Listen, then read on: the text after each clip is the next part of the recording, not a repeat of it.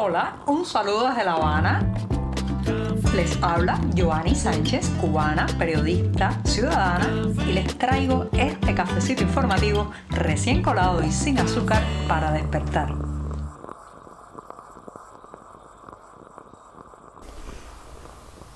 Último día de la semana junto a ustedes en este programa. Llegó el viernes, una jornada muy muy calurosa aquí en la capital cubana, donde además tenemos apagón o corte eléctrico en nuestro barrio, así que ya saben, estoy grabando prácticamente a oscuras. Eso sí, tengo el café ya colado y me voy a dar el primer sorbito de este 14 de julio de 2023.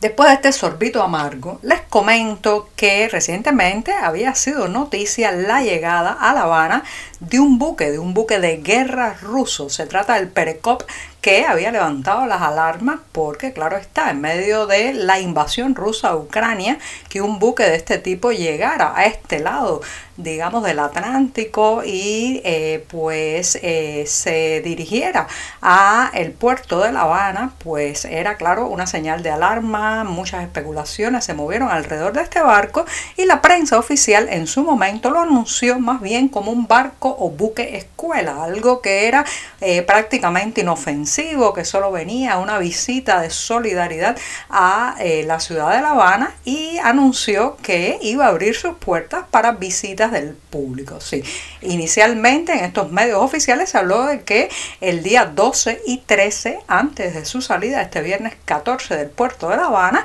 el buque Pérez Cop iba eh, a hacer visitas guiadas, o sea, se podía entrar a la embarcación, hacer fotos, conversar con los marineros, pero eso, señoras y señores, puertas abiertas se quedaron solo en los reportes de la prensa oficial. La realidad ha sido otra. Varios intentos eh, por acceder a estas visitas, estas visitas guiadas que iban a comenzar a las 10 de la mañana del día 12 y también del 13 resultaron en fracaso para los pocos, eso sí, los pocos interesados que se dirigieron hacia el lugar porque simplemente las autoridades decidieron suspender las visitas a este buque de guerra ruso. ¿Qué fue lo que pasó? ¿Por qué la contradicción entre lo anunciado y lo que ocurrió después en realidad? Miedo a que los cubanos sacaran fotografías e hicieran quizás videos de, dentro de la embarcación, al ser una embarcación de guerra y no realmente un buque escuela, quizás lo consideran una zona estratégica que no debe recibir visitantes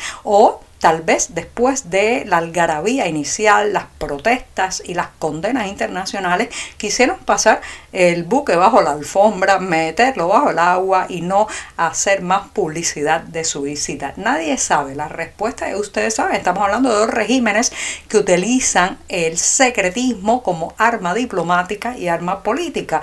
En el diario 14 y medio hicimos varias llamadas a la embajada rusa de La Habana, sí, ese mismo edificio ubicado en la zona oeste de la capital que parece una espada clavada en el corazón de la ciudad. Bueno, pues hicimos varias llamadas allí y en un inicio nos dijeron que sí, que se podía visitar este pasado 13 de julio y después, bueno, evasivas, incluso eh, quisieron saber por qué llamábamos, quién llamaba, en fin, el secretismo, la paranoia que eh, caracteriza a los regímenes autoritarios. Lo cierto es que algo ocurrió entre lo previsto y lo que finalmente sucedió porque las puertas abiertas se quedaron solo en los titulares de la prensa oficial. De todas maneras, esto sigue siendo una inmensa provocación, que en una llamada zona de paz, como alardea tanto el oficialismo cubano, que es América Latina, haya llegado un buque de guerra, y no cualquier buque de guerra, el buque de guerra de la potencia injerencista,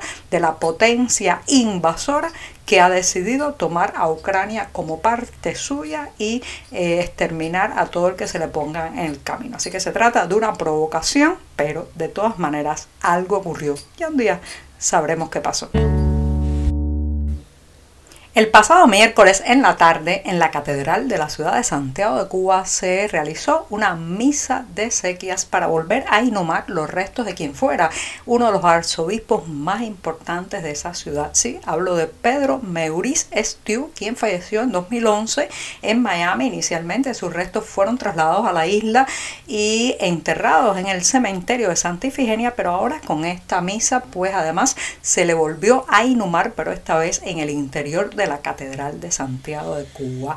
Inicialmente las autoridades católicas habían emitido una invitación para que todo aquel, los fieles, los laicos y todo aquel que conoció o recordaba a Maurice Stew se dirigiera a ese momento tan emotivo y tan significativo y simbólico para la Catedral de Santiago de Cuba. Sin embargo, no parece que la invitación incluía a todos porque un reportero del diario 14 y medio, el periodista independiente Francisco Herodes Díaz Echemendía, intentó entrar a la catedral, pero un cerco de la policía política que rodeaba el lugar se lo impidió. Le dijeron que no, que eso tenía que ser por credencial. Imagínense ustedes una misa por credencial. Lo cierto es que lamentablemente no solamente le impidieron la entrada, sino que lo amenazaron y lo obligaron a regresar a su vivienda. Ahora, ¿por qué esto, señoras y señores? Porque Maurice Stew sigue siendo una figura molesta para el régimen cubano, incluso 12 años después de su muerte. Recuerden que además de que le decían el león del oriente porque rugía alto y claro, su discurso que hizo, el discurso que hizo en el año 1998 frente a eh, eh, Juan Pablo II, el Papa Juan Pablo II, que está de visita ese mes de enero de 1998 en Cuba y donde también estaba en esa plaza de la Revolución de Santiago de Cuba Raúl Castro. Bueno, en aquel discurso definió con maestría y muchísima valentía al pueblo cubano. ¿sí? Le dijo al Papa Juan Pablo II que le presentaba a un número creciente de cubanos que han confundido la patria con un partido, la nación con el proceso histórico que hemos vivido las últimas décadas y la cultura con una ideología. El hombre que dijo eso alto y claro sigue siendo una piedra dura de roer para el régimen cubano la prohibición a que un reportero de 14 y medio asistiera a su misa de inhumación, así lo confirma también. Ayer jueves un incendio pues devoró parte de las instalaciones de una empresa, la empresa estatal Astilleros del Golfo de la ciudad de Manzanillo, en la provincia de Granma, en el oriente cubano. Las imágenes eran bastante inquietantes, llamas muy altas, los vecinos de la zona también hablaron de explosiones y además como se trata de una zona industrial, pues había varios almacenes con sustancias eh, peligrosas y se incendiaban. Por ejemplo, tenían ahí muy cerca una empresa estatal que gestiona, eh, digamos, un almacenaje de amoníaco. También en este lugar donde se prendieron las llamas, pues había varios, eh, digamos, compuestos químicos que provocaron estas explosiones y que terminaron lesionando a cinco de los bomberos. Ahora bien, volvimos a vivir una especie de déjà vu porque después supimos que de esos cinco lesionados, al menos dos son reclutas del servicio militar. Sí, el servicio militar que antes se llamaba obligatorio, ahora el régimen le ha cambiado la palabrita obligatorio por activo, pero sigue siendo obligatorio. Dos jóvenes de 19 años están entre los bomberos heridos. También hay otro de 20, eh, otro de 21 y el que está de más gravedad es el jefe de la brigada de 35 años. Eso lo pudimos confirmar llamando al hospital donde están ingresados estos lesionados del incendio en Manzanillo. Ahora bien, ¿Cómo es posible que después de lo ocurrido en el incendio de los supertanqueros de Matanza, de matanzas en agosto del año pasado, donde de los 17 fallecidos muchos eran eh, reclutas del servicio o, eh, militar obligatorio, se vuelva a utilizar a jóvenes inexpertos a niños prácticamente en eh, extinguir las llamas de un fuego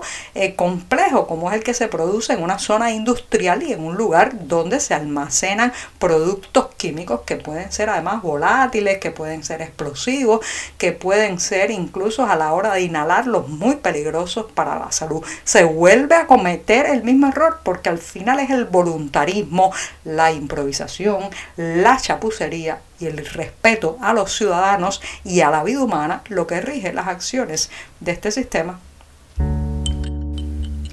no voy a dejar que el apagón, el corte eléctrico y el excesivo calor me arruinen la despedida de este programa de viernes, el último de la semana informativa, una semana informativa que he compartido cada día junto a ustedes con los temas principales sobre Cuba. Así que me voy a ir por todo lo alto porque hoy, 14 de julio, a las 7 y 30 de la noche, pues se estará presentando en la otra esquina de las palabras una tertulia que se realiza en el Museo Americano de la Diáspora Cubana, esto es en Miami, Estados Unidos. Se estarán presentando varios libros, varios libros de la editorial Lunetra. Se trata de volúmenes escritos por los autores Pablo Socorro, José Hugo Fernández, Juan Carlos Mirabal y Juan Carlos Recio. Además, estará un volumen publicado y escrito por Francisco Riverón. Así que ya saben, de la editorial Lunetra llegan estos ejemplares a la otra esquina de las palabras hoy.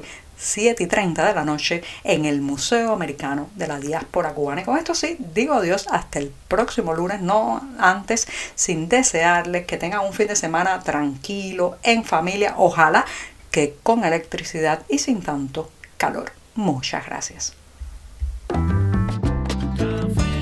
Por hoy es todo. Te espero el lunes a la misma hora. Síguenos en 14medio.com. También estamos en Facebook, Twitter, Instagram y en tu WhatsApp. No olvides, claro está, compartir nuestro cafecito informativo con tus amigos. Muchas gracias.